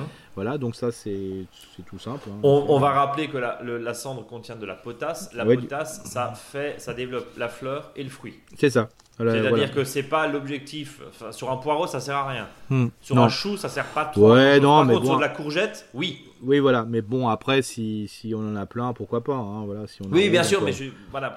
voilà, exactement. Et le mélanger au terreau, pourquoi pas, mais il faut vraiment en mettre pas beaucoup du tout, du tout, du tout. Hein. donc, on se euh, poudre gentiment. Quoi. Voilà, c'est ça. et, surtout pas de, et surtout pas de, cendre qui est foncée, quoi. Hein. Euh, faut surtout pas mettre de là de partie carbonée parce qu'au contraire c'est aseptisant, ça aseptise le sol. D'accord, donc ça veut dire la cendre bien blanche, ça veut dire que la cendre du barbecue, quand on commence au barbecue au blanc, enfin au bois, euh, oui, si on met euh, du charbon de bois pour le coup, la cendre plutôt noire, non. Non, voilà, c'est ça. Par contre, cette cendre-là, c'est pas la peine de l'acheter en déchetterie comme j'ai vu et ça met le feu à une benne. Hein. Oui. Euh, ça, c'est assez curieux des fois, les gens. Et non, le, le principe, c'est que vous pouvez l'épandre dans votre jardin. C'est pas, c'est le fait de le concentrer à un même endroit qui va faire que ça va un peu modifier les qualités du sol. Mais si vous en mettez un peu partout, c'est pas. Oui, enfin, si tu as un saut de centre sur, sur 50 mètres carrés, ça fait rien. Quoi. Non, mais c'est ça. On, est d'accord. Euh, est-ce que vous pourriez mettre le mode d'emploi du marc de café dans votre blog? Eric, tu vas nous faire un article un jour Oui, sur le marc de café. Oui, bien sûr. Euh, sur le marc de café, donc oui, Daniel. Et je me joins au cœur de louange. J'adore votre podcast avec vos conseils au naturel. Moi, je l'écoute et réécoute, surtout quand je suis dans la cuisine. Continuez surtout et ne changez rien. Merci, merci, Daniel euh, de LE. Jean-Charles, bonjour messieurs. Tout d'abord, un grand bravo pour votre émission que j'ai le plaisir d'écouter en voiture sur le chemin du travail qui me donne la banane, la seule qui soit locale et de toute saison. Je suis en région lyonnaise et je m'amuse beaucoup cette année avec mon premier potager. Les températures vont pas mal augmenter les prochains jours et me renseignant sur les systèmes d'arrosage, je tombe sur des articles intéressants sur les OLAS, les OIAS. Bon, voilà, mmh. les, deux dénominations. Il semble que ce soit une solution intéressante mmh. pour faciliter l'arrosage et économiser de l'eau. Avez-vous testé Est-ce une solution efficace? Pour quel type de plantation est-ce approprié? Par ailleurs, les prix étant assez élevés, il semble que des solutions bricolées à base de peau en terre cuite puissent fonctionner. Avez-vous un avis? Merci encore et longue vie à votre émission. Alors, je vais te donner, je vais te laisser parler euh, comme tu le fais évidemment de façon très libre à chaque fois. Et après, je donnerai mon avis si tu me permets. Tout à fait. Alors, le Loya marche pour tout, sauf euh, pour tout ce qui est euh, plantes vivaces, entre guillemets, qui risquent de casser l'Oyas. Voilà parce qu'il ne faut pas oublier que les racines vont vers la poterie. Donc, euh, si moi je dis, alors ça marche, il hein, n'y a pas de souci, mais au bout d'un moment, ça va le briser. Donc, d'où l'intérêt, ça marche pour tout ce qui est plante annuelle d'une manière assez efficace, hein. sans, problème, en sachant qu'il faut mettre euh, l'OIA avant ou, ou en même temps que le semis ou la plantation. Voilà. ok. le mettre après. Après, euh, c'est franchement, par contre, il faut quand même, euh, euh, faut bien dimensionner. Là, vous avez les dimensions qui correspondent dans les sites, voilà, internet. Désolé, il faut pas mettre des petites oeillades de rien du tout, hein, parce que ça suffit pas. hein. Il faut en mettre quand même par mètre carré. Il faut en mettre une au moins par mètre carré. Voilà. après, pour le bricolage, moi j'en connais qui le font et ça marche très très bien. C'est-à-dire qu'ils ont pris des grandes poteries, ils ont mis un bouchon de champagne ou autre dans le trou. Voilà. Et euh, ils ont acheté la poterie avec la coupelle. C'est pour ça que des fois on arrive à trouver des solutions. C'est de commander des poteries euh, simples et avec des coupelles. Et la coupelle en réalité ferme le, dessus du. Fait, fait, le, le, bouchon quoi. Voilà. voilà. Euh, toi tu as déjà essayé? Non. Ok. Alors pourquoi Alors moi, je, moi, j'ai plein d'amis qui le font, hein, donc des jardiniers, et, ils sont hyper contents, et donc c'est très efficace en jardin surélevé, par exemple. Ça, c'est vraiment très très bien. Dans les écoles, c'est super. Dans les bacs potagers, c'est super aussi, mais moi je le fais pas parce que bon, moi je travaille, euh, je dirais, sur de la pleine terre globalement. Euh, et en plus, euh, bon voilà, je, serais capable de casser la poterie en passant avec, en donnant. Comme avec un outil, quoi. Voilà, voilà. Donc, donc, donc, donc, là-dessus, effectivement, Jean-Charles, alors, est-ce que euh, les solutions bricolées, la réponse est oui, ça peut fonctionner. Il y a une petite subtilité. Nous, nous, on en vend en toute transparence. C'est pour ça que je voulais te laisser, Eric, euh, le, dire. Nous, sur la boutique, on en vend. Voilà, on, est sur des modèles qui vont de 30 centilitres pour des petites jardinières, voire des plantes en pot, jusqu'à 8 litres pour effectivement euh, arroser ou, apporter un soutien à, comme tu dis, des, des grosses plantes, des arbres. Encore une fois, faut-il mm. bien le positionner pour éviter que les racines, effectivement, à terme, viennent comprimer la poterie et la casser, parce que l'objectif est de laisser sa poterie euh, mm-hmm. tout le temps et toute l'année, hein, c'est évident. Euh, bon, voilà, le professionnel vous dirait, euh, on travaille avec une poterie artisanale française, évidemment, le professionnel vous dirait il y a des temps de cuisson, donc c'est vrai qu'ils ne sont pas forcément les mêmes sur les pots en terre cuite que sur les olas. Exactement. En même temps, on n'est pas sur les mêmes budgets, c'est une évidence. Et que quand on s'équipe, bah, quand on a 150 mètres carrés de, de, potager, en fait, ça dépend de la surface. Et tu as tout à fait raison, Eric, sur des, sur des carrés potagers, sur des jardinières, sur des grosses jardinières, sur des points bien précis, c'est génial. Sur des, euh, sur des bandes de 1 mètre, c'est génial. C'est vrai que quand tu as une planche de 4 euh, mètres sur 5 mètres, à gérer, c'est un peu compliqué parce que évidemment c'est circulaire, ça arrose de façon circulaire et bah, il faut en mettre quand même beaucoup. Quoi. La mairie de Metz, non de Beaune, pardon, avait fait un petit massif avec plein d'olas, c'est sympa, mais ils en ont eu pour plusieurs centaines d'euros parce qu'effectivement ça coûte cher, mais parce qu'il y, a un boulot quoi. Il y a un boulot euh, c'est ça. derrière. Mais comme dit, euh, si moi là-dessus je suis catégorique euh, sur toute parcelle surélevée. Donc, c'est-à-dire des parcelles qui font plus de 50 cm de haut avec de la terre avec ou sans euh, contact avec le sol, hein, c'est-à-dire du hors-sol ou du sol. Mmh. Hein, voilà. Euh, pour moi, euh, c'est le top, top, top. Hein, parce que même si vous, vous videz, bah, par exemple, des, vous venez de laver des choses, voilà, bah, vous remplissez vos oyas, c'est quand même pratique. Quoi. On est, et puis, surtout, c'est pratique aussi, c'est que les, enfants peuvent le faire dans une école sans Oya. Moi, je trouve ça complètement nul de ne pas en mettre. Franchement, là, je suis là-dessus, je suis un peu directif, mais franchement, c'est super et, même pédagogiquement pour les enfants, ça fait, bien comprendre l'intérêt de l'eau. Et ce qui est super, c'est que les racines après vont vers ce point. C'est ça. C'est super intéressant. Franchement, c'est super. Et, et, et, pour le coup, Eric, euh, pardon, je te coupe, mais il y a un intérêt aussi de voir la quantité d'eau. Parce que quand tu allumes un, robinet et quand tu allumes un, hmm. un, goutte à goutte, tu as pas cette, tu évalues pas la quantité hmm. qui est apportée. Et là, dans le côté pédagogique, d'une certaine manière, c'est euh, j'ai mon récupérateur d'eau de pluie, bon, un peu sec en ce moment, mais j'ai mon récupérateur d'eau de pluie, je prends mon arrosoir, je prends un volume, un certain volume, et je remplis mes olas et je regarde si ça tient 3, 4, 5 jours, 7 jours, en fonction évidemment de la, bah, des, des quantités. Hein, et, de la, la, quantité de, que contient l'OLAS. Et c'est vrai qu'il y a un côté pédagogique assez intéressant. Et oui. Tout ce qui est potager hors sol, c'est absolument génial. En plus, c'est décoratif. Et puis en plus, euh, encore le dernier point, c'est que quand si c'est pas vous qui arrosez, les gens qui viennent arroser chez vous ne savent jamais ce qu'il faut faire. Oui, c'est ça. Alors si vous leur dites, là, là, tu dis, euh, bah voilà, il y a, y a, un petit bâton, à chaque bâton il y a un OLA, euh, voilà, vous pouvez même mettre un petit scotch autour, euh, enfin peindre le bâton. Puis voilà, tu remplis Zoya et tu vérifies de temps en temps. S'ils sont remplis, tu remplis pas. Euh, waouh, c'est quand même. c'est très simple. On, est, très d'accord. Et là, on vient d'avoir une commande de Olas. Hein, c'est ça. Toujours. Nicolas qui continue, bonjour à vous et merci pour votre podcast. J'aurais plusieurs questions suite à l'acquisition de notre nouvelle maison. Trois questions. Hein. Alors, le terrain n'a jamais été utilisé pour un potager. Le sol est plein de cailloux. Il se pose la question si c'est du remblai. Faut-il envoyer, faut-il les enlever pour un potager de meilleure facture? Et si oui, un motoculteur est-il suffisant? Euh, Trop de cailloux pour la fourche ou la grelinette? Bah, il y a cailloux et cailloux, hein, je veux dire, de toute façon, euh, même dans les cailloux, ça pousse. Hein. moi, je dis toujours, on n'arrivera jamais à enlever tous les cailloux. Donc, euh, globalement, c'est euh, c'est de se dire, si j'ai des cailloux, je les mets. Donc ça, c'est toujours le point important de, de, trouver, si on a un terrain avec des cailloux, pour dire, bah ouais, ces cailloux ne doivent pas être un déchet. Et ces cailloux, on doit les garder, globalement. Donc, ce qui est toujours intéressant quand on a un terrain avec des cailloux, c'est de dire, bah voilà, je vais constituer, commencer à faire un mur de pierre sèche. Euh, l'intérêt, c'est de dire, bah tiens, autant si c'est des petits cailloux, je peux pas faire un mur de pierre sèche, donc ça sera une accumulation de cailloux. Donc l'objectif, c'est de faire une tranchée. Dans cette tranchée, vous mettez euh, des, morceaux de bois, euh, voilà, des, grosses tailles, hein, mais vraiment, voilà, pas simplement de, la taille d'arbus, mais un peu plus gros. Et vous complétez, vous mettez des fois des briques, des choses comme ça, voilà. Et après, vous mettez un petit peu de terre dessus. Et là, c'est là que vous allez commencer à mettre des beaux cailloux, fur et à vous en avez dans le potager et ça vous fera un refuge super intéressant pour tout ce qui est lézard et compagnie. Et donc, euh, on en a discuté parce que là aussi, dans notre secteur, bah, il y a des secteurs où il y avait euh, la rivière qui passait, donc c'est très riche en cailloux.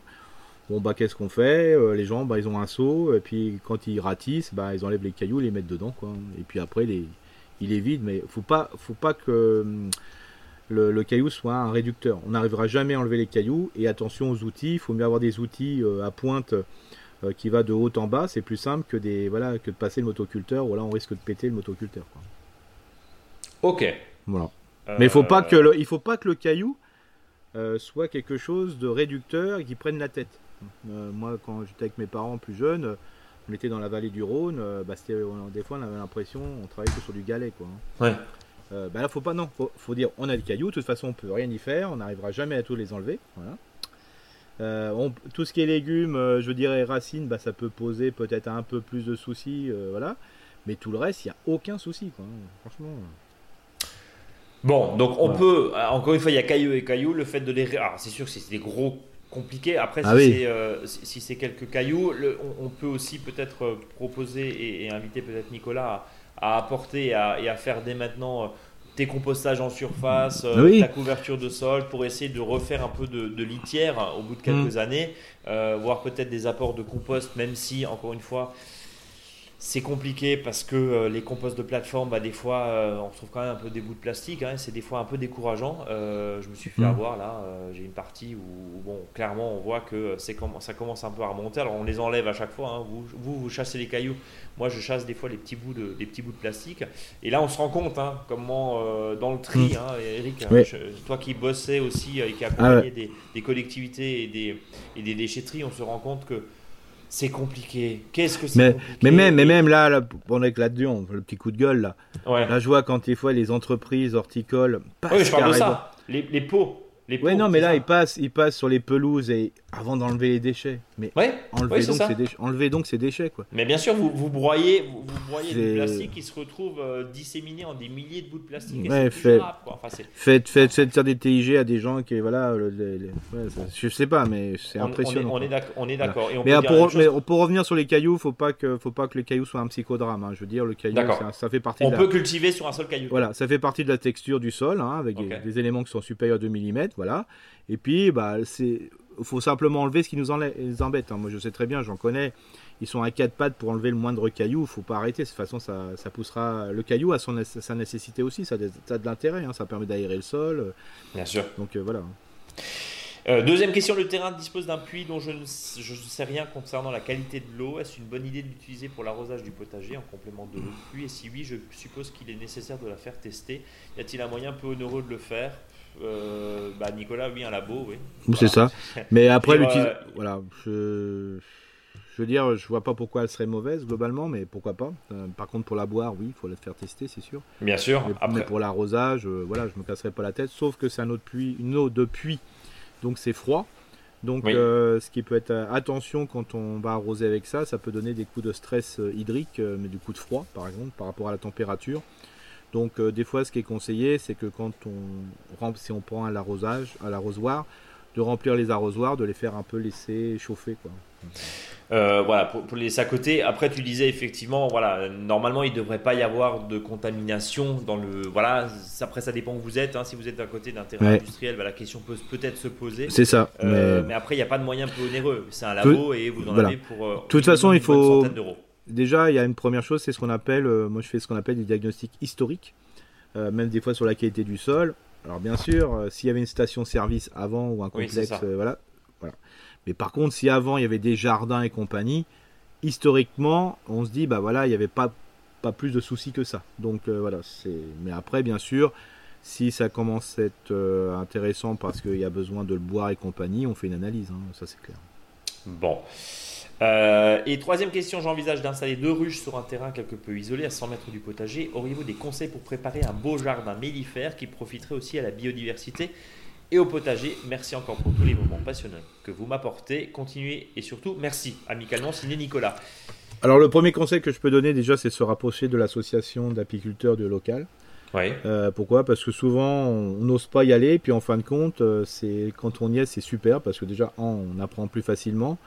Deux, des fois ils accompagnent, des fois pendant un an, il y a souvent ce qu'on appelle des parrainages, hein, c'est-à-dire un ancien qui connaît euh, la technique accompagne un nouveau. Ça peut aller jusqu'à euh, le fait de donner des nucléides, même de fabriquer sa ruche. Donc euh, voilà, déjà ça c'est le premier réflexe.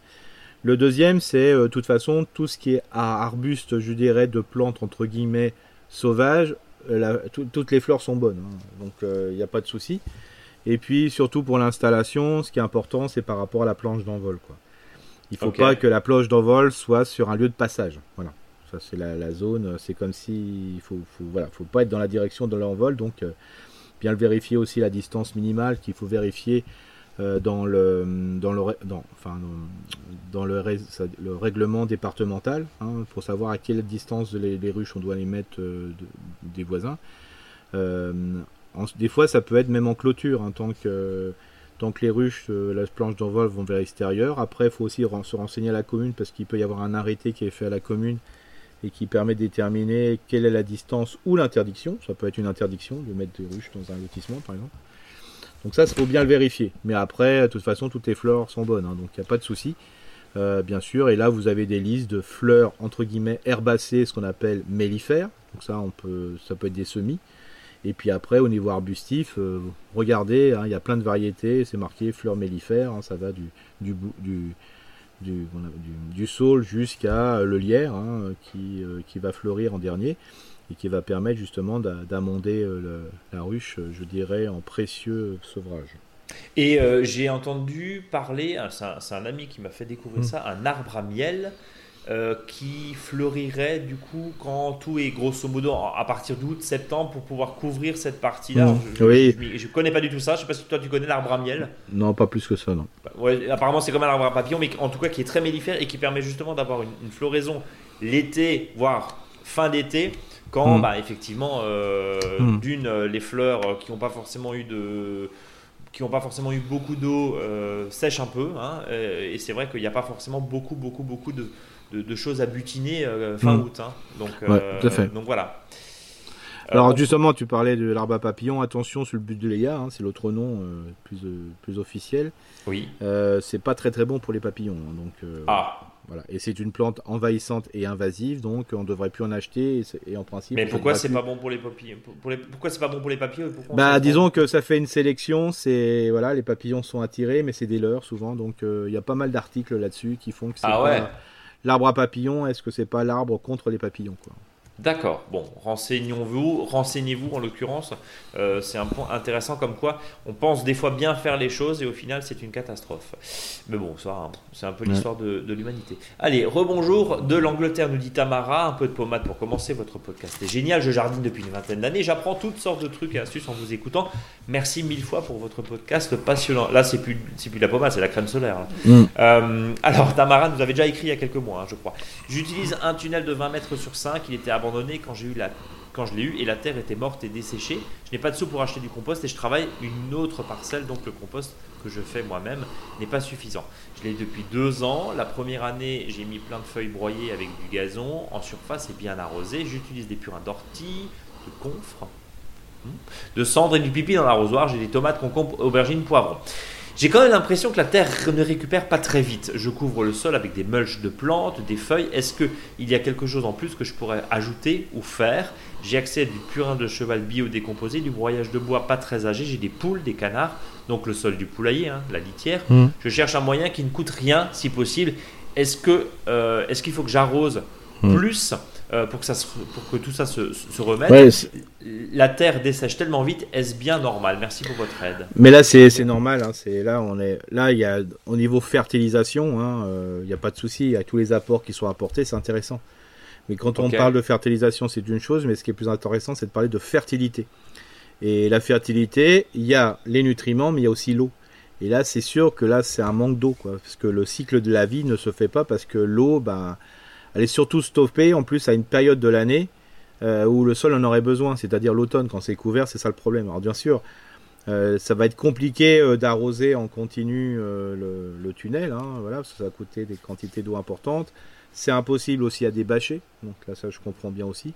Mais le fait c'est que dans, son, dans son tunnel, il faut arroser le maximum, mais au minimum de la surface, c'est-à-dire que peut-être de créer quelques chemins dans le, dans le tunnel qui ne sont pas arrosés, par contre les parties qui sont à cultiver, de bien les arroser quoi. Voilà, mais c'est simple, hein, c'est le, le- la- là y a, la fertilité est moindre, même si on amène des nutriments, parce que y a, ça manque cette manque d'eau automnale. Quoi. Donc la, la question qui se pose, effectivement, c'est euh, euh, toujours maintenir humide. Hein, Oui. Tu nous disais cet hiver, quand il y avait un peu de neige dans certaines parties, n'hésite pas hésiter à mettre la neige dans Ouais. ce tunnel parce que ça permettra derrière de- d'humidifier gentiment, calmement.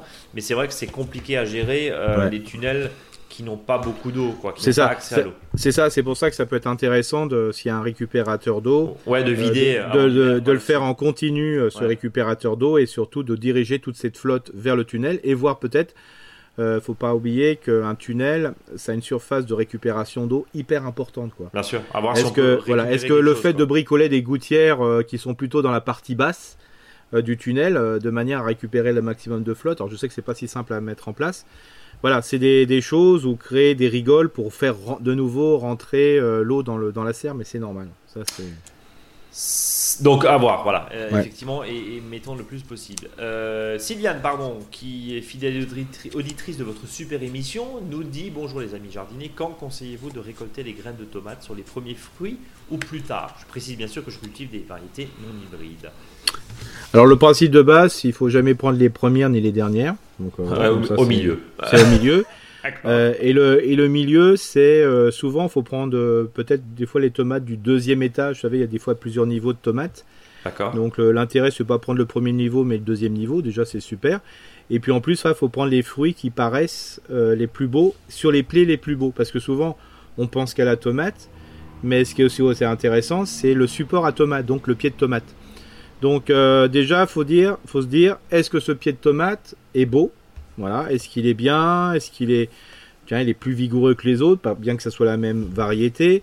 Tiens, c'est bizarre, il y a moins de feuilles jaunes, il semble, euh, je sais pas, plus vigoureux et compagnie. Alors déjà, on dit, ah bah c'est super ce pied de tomate, donc on le note. Et une fois que ce pied de tomate, il est beau, on se dit, est-ce que les fruits sont bons? Et donc, si les fruits sont bons, bah, ça- on a gagné double jackpot. Quoi. Donc en gros, c'est. euh, Ouais, il faut s'intéresser d'abord au végétal, moi, ça c'est toujours Ouais. intéressant. Et puis après, on- sur ce, euh, sur, par exemple, on a deux pieds qui sont pareils, très beaux et compagnie au niveau végétatif, c'est là qu'il faut s'intéresser sur lequel les tomates sont les mieux. Voilà. euh, D'une certaine manière, c'est le royaume du beau, quoi. C'est ça. C'est terrible, mais c'est comme ça. On- On reste sur les tomates avec Du, du beau et du bon. hein. Oh, Avec une question qui vient d'arriver, euh, priorité au direct, comme dirait l'autre. Elisabeth qui nous dit Mes tomates mûres sont infestées de punaises vertes. Quel produit me conseillez-vous sur internet? On me conseille la décoction d'ail.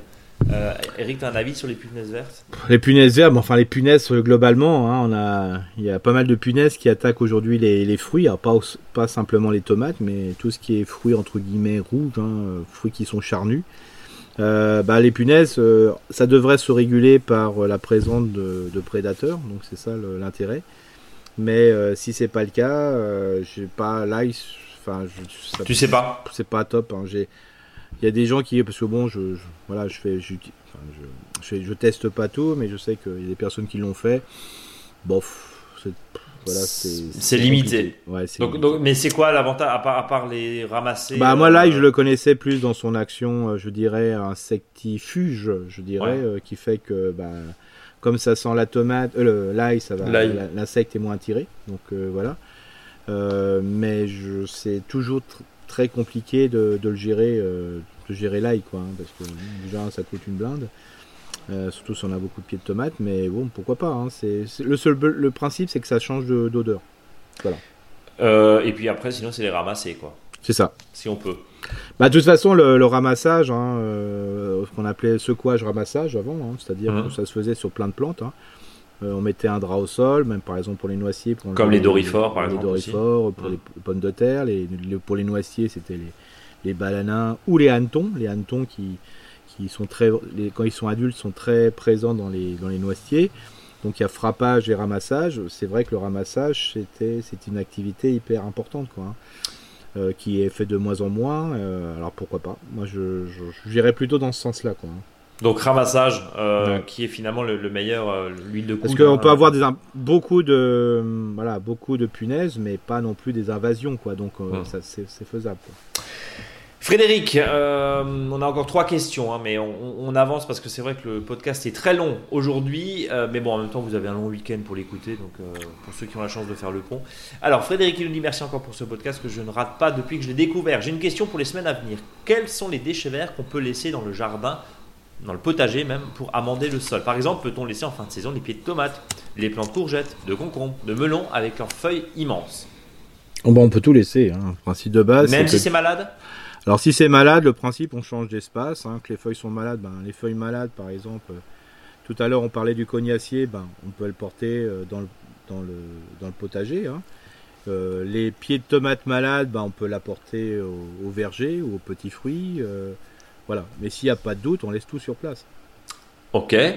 Euh, concombre, courgette, tout ça, même s'il y a un peu d'oïdium, ça va, ça va au verger? Voilà, alors le principe, c'est que si vous mettez tout le temps les, euh, vos pieds de courgette, concombre au même endroit, allez, s'il y a des grandes feuilles, enlevez-les, comme ça, ça permet d'avoir moins de présence d'oïdium, mais en sachant que l'oïdium sera présente, mais ça évite euh, qu'il y en a trop. Pareil, on change d'espace. Hein.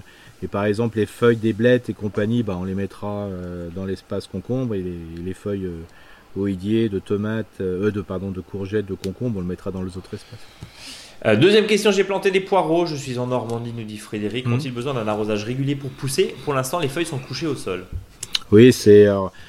Est-ce que faut savoir si l'auditeur a habillé le poireau, hein, c'est-à-dire couper les racines, enfin une partie des racines, ah, oui. Elle a peut-être pas habillé. Voilà, Alors ce que je conseillerais, c'est que les feuilles qui traînent sur le sol, bah, de couper Hein, de, voilà, de, revenir avec une paire de ciseaux, de les couper pour que le, poireau soit bien dressé. Et puis, euh, ce qui est important, c'est euh, après, euh, oui, il a besoin d'être arrosé, mais pas plus d'une fois par semaine, hein, sauf à la plantation, pour que il puisse bien s'ancrer dans le sol. Par contre, là, le paillage est vraiment très intéressant. Franchement, sur le poireau, c'est impeccable. Une fois que ça a bien pris, évidemment. C'est ça. Voilà, une fois, je dirais, ce qui peut être intéressant, c'est comme je, le disais tout à l'heure, quand je l'exposais, je, voilà, de mettre un paillage et de, enfin, décompacter, enfin, mettre le paillage, décompacter le sol et planter au plantoir, ça c'est super. Après vous arrosez, euh, voilà, une ou deux fois de suite pour mettre, euh, voilà, le, poireau dans une belle situation. Et puis après, vous complétez le paillage par tous les résidus possibles. Et là, l'humidité est bien suffisante des fois. Bon. Louise, petite question rapide. Quand et comment fertiliser mes arbres fruitiers, poiriers, pruniers, cerisiers? Un grand merci pour votre aide, bien à vous. Signé Louise. Et, d'ailleurs, est-ce qu'il faut fertiliser les arbres fruitiers, Eric? Bah, C'est très simple à fertiliser. Quand est-ce que l'arbre s'auto-fertilise? C'est quand il perd ses feuilles.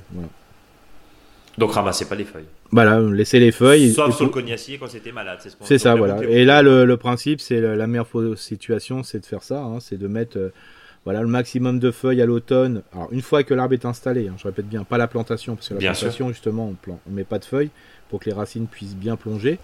Euh, sinon, ben, le principe, c'est que comme vous, si vous avez un pommier, vous avez enlevé les pommes pour les manger, les couaches pareil, donc il faut bien compenser par quelque chose. Bien que l'arbre va fouiner dans le sol pour chercher le maximum pour pouvoir pousser. Mais c'est toujours intéressant de laisser les feuilles sur le sol, voire en mettre un petit peu plus pour compenser ce qu'il a euh, les fruits qu'il a, qu'il a donnés. Oui, à contrario, dans, le, dans, les végétaux que nous allons prélever dans un, les végétaux pardon, que nous allons prélever dans le potager, par définition, ne vont pas, vont pas fertiliser, puisque quand je récolte un chou, eh ben, je prends tout le chou normalement. C'est ça. voilà, quand je mange une, quand je prends une tomate, bah, je, récupère tous les nutriments qui étaient dans le sol d'une certaine manière. Donc mm. voilà, l'arbre il a l'avantage d'avoir quand même des feuilles qui restent dessus. D'où l'avantage de faire du compostage de surface. Quand tu, quand tu tailles et quand tu prends une carotte et une betterave, bah, mm. les fans on peut les laisser au sol. C'est ça. C'est pour ça. C'est ce que tu nous dis depuis depuis trois. C'est ça. Et le principe, c'est euh, si vous voulez, bien sûr, euh, l'auditrice n'est pas une productrice de, de, fruits. Hein. Oui. Euh, mais c'est pour ça, des fois, la, le principe, c'est pas de fertiliser le sol, mais améliorer sa fertilité. Et la fertilité, on l'améliore à l'automne en, mettant des, feuilles mortes dessus. Qui fait de l'humus, qui permet d'améliorer la mm. fertilité. Et la boucle est rebouclée. Et on termine avec Virginie qui nous dit bonjour à tous les deux. J'ai des rangées, des rangées de framboisiers. Je cherche à habiller leurs pieds. Sur vos conseils, je vais mettre de la rhubarbe cet automne. Elle habite dans le sud-ouest. Avez-vous d'autres idées de végétaux comestibles qui pourraient être placés au pied de mes framboisiers sous une montagne de feuilles mortes? Merci de votre aide et longue vie à On s'aime fort. Bah disons qu'en bordure des framboisiers, bah, on peut mettre euh, par exemple euh, des cassissiers, des groseilliers, des casseilliers. Alors casseillier c'est un peu grand groseille cassis et puis euh, groseille, euh, je veux dire, à macro. Donc euh, mhm. voilà, ça marche très très bien, hein, parce que ça, voilà. Et puis, comme dit, ne pas oublier aussi qu'on peut mettre des annuels, hein, c'est-à-dire des choux d'un côté, des poireaux, voilà. Hein. Bon, bah voilà, donc de rapporter un petit peu plus de. Bah, je vois que le sud-ouest, ils en prennent plein la tête avec les chaleurs. Oui, et les incendies là en plus. Les incendies, donc là, moi, je trouvais que c'était toujours une région qui était assez exceptionnelle au niveau de température. Je me disais, tiens, c'est toujours très cool cette région. Ils ont à la fois le soleil, ils ont la flotte, ils ont tout ça. Et là, je vois que c'est un peu dur hein, depuis quelques années. Euh, donc, euh, c'est là aussi qu'il faut pas vivre sur ses acquis avec le changement climatique. Euh, donc là, il faut bien penser justement, voilà, s'opposer au soleil, peut-être par des murailles de végétaux entre guillemets, et travailler sur la fertilité du sol. Hein. je reviens là-dessus, mais c'est hyper important. Quoi. C'est ce qu'on c'est ce, qu'on avait dit euh, tout à l'heure. Hein. on rajoute effectivement euh, de l'humus pour pouvoir avoir un sol éponge mm. qui tienne. Ouais, c'est ça. Il faut voilà. si les gens comprennent qu'il faut fertilité, ils vont tout de suite comprendre qu'amener des déchets verts à la déchetterie, c'est dommage quoi. Bon, et, euh, oui, et de garder évidemment sur le terrain, c'est ce qu'on c'est ce qu'on disait à plusieurs reprises déjà là-dedans. Eric, on va terminer juste avec un petit clin d'œil et faites comme GTRO69 qui nous a laissé un commentaire sur euh, Apple Podcast. Je cite, un podcast d'utilité publique, un podcast passionnant, facile à comprendre mais pas infantilisant et vive le jardinière. Si vous, vive jardinage, pardon. Et si vous aussi vous faites comme GTRO69, rendez-vous sur votre application de podcast préférée, Apple Podcast et autres, hein, bien sûr, puisque nous sommes diffusés sur toutes les plateformes, Spotify, Deezer et bien d'autres. Et vous laissez vos commentaires, des notes, des étoiles, ça nous fait monter dans les classements. Et puis surtout, partagez, commentez et euh, parlez-en autour de vous, bien sûr, de ce podcast afin de continuer à rester le premier podcast Maison Jardin sur Apple Podcast. Merci à tous et toutes. Eric, on passe après cette longue, longue ouais, Je suis cassé là, je suis, cassé. oui, j'imagine, mais on, va faire un podcast très très long hein, ouais, ouais, aujourd'hui. On va parler du choux chinois. Ouais, alors c'est super intéressant parce que euh, chou chinois, c'est un chou. Faut pas l'oublier. Merci. c'est voilà et c'est fini. Non, je plaisante. Euh, vous avez deux types de choux vraiment. Il y en a un qui ressemble un peu à des blettes et l'autre c'est plutôt un, une espèce de laitue romaine hein, qui fait une espèce de pain de sucre. Hein, donc c'est super intéressant. Euh, moi aussi, je suis toujours émerveillé quand je coupe un chou, chinois en deux. C'est euh, voilà la, structuration des feuilles. Hein. Moi, ça fait un espèce de gros bourgeon qui est merveilleux. Euh, des fois, on n'ose même plus le manger. Donc, c'est un comme tous les choux, ils aiment bien les sols vraiment frais, humifères. Voilà, alors quand c'est un peu acide, ça top. Et là, surtout pas sec, parce que s'il y a rupture de croissance sur un chou, on sait très bien qu'il monte tout de suite à fleur. Donc voilà, c'est comme le chou-fleur, c'est comme le brocoli et compagnie. Donc, euh, ce qui est assez intéressant avec le chou chinois, c'est qu'il aime bien le soleil. Donc ça, c'est super intéressant pour ceux qui ont des situations très ensoleillées. Par contre, euh, il faut savoir qu'il ne se conserve pas l'hiver. Donc, euh, d'où l'intérêt, voilà. Bon, il, se conserve un peu, même si les premières gelées, ça lui pose pas trop de problèmes. Mais s'il fait des grands froids, plusieurs jours de gelée très intense, c'est compliqué. Alors pourquoi je vous parle du chou chinois? C'est pour la chose suivante, c'est que euh, dans certaines parcelles, hein, que ce soit l'espace poté et surtout l'espace plat grand volume, bah, les terrains se libèrent parce que les haricots qu'on a semés le 15 mai euh, et avant, bah maintenant ça y est, euh, c'est bientôt fini. Donc ce que vous faites, vous Vous cisaillez vos haricots, une fois que vous avez fini la dernière récolte, vous cisaillez vos haricots verts sur place, vous laissez même les racines. Et puis à ce moment-là, euh, bah, vous pouvez planter, semer euh, des laitues, vous pouvez enfin repiquer des laitues ou replanter d'autres choses, des choux, et pourquoi pas des choux chinois. Euh, donc ça c'est intéressant. après les pommes de terre, après aussi les pommes de terre qu'on commence à récolter, c'est la même chose. Comme ça, il y, y, a de la place. Et c'est là qu'on va mettre plutôt des légumes feuilles, et notamment encore ce fameux chou chinois. Comment on fait? L'idéal c'est de le semer sur place. Donc ça c'est super parce que euh, on prend deux, trois graines, hein, voilà. même on pourrait prendre une graine, mais bon voilà, faut déjà prendre trois graines. Alors ce que je vous propose c'est de les semer en poquet, c'est-à-dire vous mettez, un tout petit trou, euh, vraiment pas très profond, hein, euh, voilà, et vous mettez trois graines. Alors les trois graines, séparez-les bien, comme ça, ça vous permettra quand les trois choux vont, vont lever, une fois qu'ils auront une belle taille, de pouvoir les repiquer, les mettre plus loin. Ça évite de, de les jeter. Quoi. Donc euh, on va semer une graine, des trois graines tous les 30 cm et vous espacez tous les 30-40 cm sur le rang. Mais déjà si vous faites une lignée de choux chinois, c'est déjà pas mal. Donc l'objectif c'est de, voilà, de, une fois qu'ils sont bien levés, c'est de les pailler. Et puis il faut attendre 8 à 10 semaines après la semis, donc voilà, on est tranquille. Voilà le chou euh, chinois. Eric, ça se mange comment les choux chinois euh, bah, Toutes les façons. En salade parce ouais, en salade. En salade. En salade. Frais, quoi. Ouais, voilà, c'est quelque chose, c'est super intéressant. Euh, c'est beaucoup moins fort que certains choux. Euh, il y en a qui croient même que c'est de la salade. Hein, ouais. Pour faire simple. Donc voilà, si on leur dit pas que c'est du chou chinois, c'est un peu à la mode, notamment dans les pas mal de, euh, je dirais, cuisine orientale. voilà, le chou chinois est quand même très présent, qu'il soit cuit ou pas cuit. Donc voilà, c'est vraiment un légume très joli hein, qu'on trouve souvent sous plastique, voilà, très voilà, très emplastifié. Donc testons mais que les gens, il faut pas qu'ils soient déçus parce que voilà, ça, c'est quand même un, voilà, c'est un légume un peu sensible à faire et qu'il ne soit pas surpris s'il ne vient pas aussi gros. Ouais, c'est ce que, euh, tu disais ceux qu'on achète euh, normalisés. Hein, voilà, ceux qui sont faits sont faits. Euh, voilà, avec des, rendements hyper impressionnants. Parce que ça, c'est les choux, c'est ce qui, au niveau rendement, c'est impressionnant. Donc voilà. Mais c'est intéressant. Donc, si je résume, facile à faire, une récolte qui se fait entre 8 et 10 semaines après le semis, et on paille évidemment. Voilà. Euh, mais encore une fois, là, on va laisser un petit peu. on va laisser parce que hein. voilà, parce que là, le chou chinois, quand il lève, il a intérêt à, se trouver dans les bonnes conditions tout, tout de suite. Pas de stress, quoi. Voilà, c'est ça. Euh, ce que je vous invite aussi, c'est euh, par rapport aux choux chinois, c'est si vous en mettez, c'est de les laisser fleurir par la suite. Hein. Mhm. Euh, moi, je prends l'exemple euh, voilà, des choux cales qu'on peut laisser fleurir. Moi, par exemple, en ce moment, bah, j'ai mes choux cales euh, voilà, qui se sont ressemés. J'en ai plein partout. alors, c'est quand même super intéressant parce qu'ils lèvent pendant des périodes de sécheresse et compagnie. Donc, on fait une micro-sélection. Alors, même si vous avez acheté des variétés F1, ça peut arriver que quand on, récupère des pots, des, des plants, en mini pocket, c'est marqué à la choucale et en réalité, quand on creuse un peu, c'est une variété de croisement. Euh, ce que je vous invite, c'est quand même de vous laisser surprendre, euh, voilà, parce que des fois le, croisement fait des choses aussi intéressantes. Hein. donc euh, voilà. Et on n'est pas un professionnel, voilà. Mais surtout, surtout ce qui est chou feuille entre guillemets, le chou cal, laissez refleurir, vous verrez. après, vous avez plein de choses. Et pourquoi pas le chou chinois.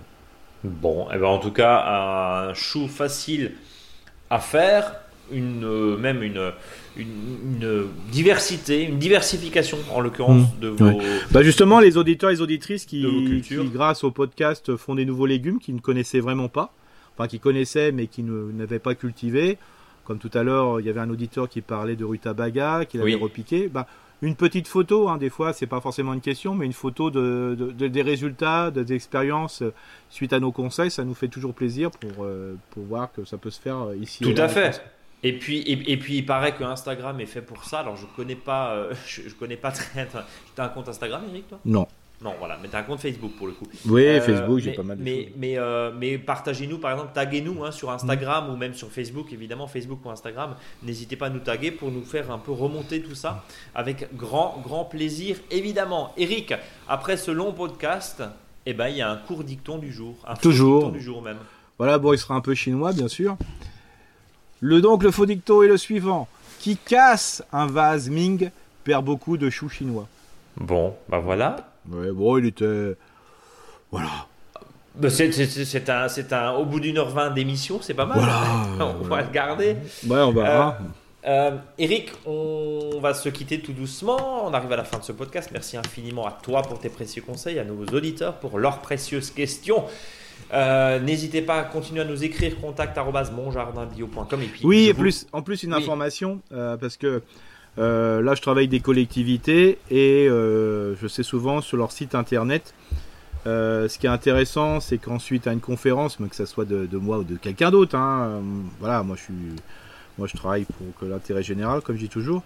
Le, principe, je leur dis toujours, vous savez, une fois que la personne qui a fait un débat, qui a fait un atelier, il est parti, bah, des fois les gens, ils aiment bien avoir euh, des informations sur le jardin. Et moi, je le fais de plus en plus. Euh, mais par contre, ce qu'ils ne font pas, c'est, euh, je dis, mais faites un lien avec le, le, podcast hein, sur votre site internet. Hein, faut, vous pouvez le mettre sur la commune, hein, c'est pas commercial, il n'y a rien du tout, et c'est quand même pratique. Comme ça, ça permet dans la rubrique que vous avez jardin, ou jardin partagé, ou jardin communal, jardin, voilà. Bah, ce lien technique, parce que les gens, ils aiment bien avoir un peu de technique, ou des fois ils demandent des documents. Bah là, c'est un document euh, oral. Audio. Audio. Audio même. audio, ça s'appelle audio, pas oral. Hein. Et donc, euh, c'est voilà, vous pouvez le mettre si vous êtes une association, une collectivité. Oui. Voilà, euh, voilà on est bien d'accord que c'est vraiment, tout le monde est d'accord là-dessus que c'est pas commercial entre guillemets, même si c'est si c'est proposé par, euh, par une boutique, comme dit.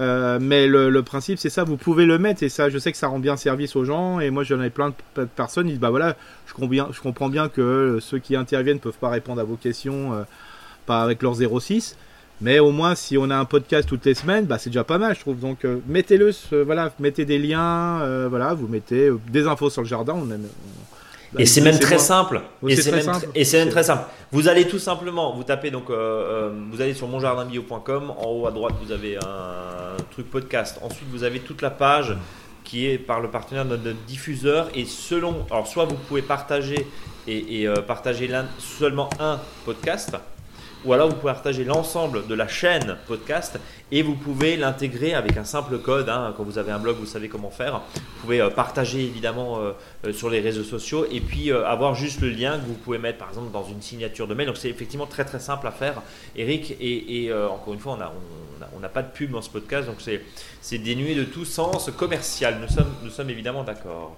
Eric et le téléphone qui s'agite euh, marque aussi le son euh, de cette fin de podcast. Eric, merci infiniment à tous. Euh, suivez-nous sur les réseaux sociaux, Instagram, Facebook. Et tu ne me demandes pas le mot de la fin. Si, si, j'arrive. Euh, je, le connais très bien. Je, te vois venir, mais avec, euh, avec une cavalerie, t'imagines même pas. Eric, le mot de la fin, vas-y. bah, vas-y. Eh ben, le mot de la fin, c'est mouiller utile. voilà, ça c'est fait. Mouiller utile. À la semaine prochaine. Salut à tous. Au revoir.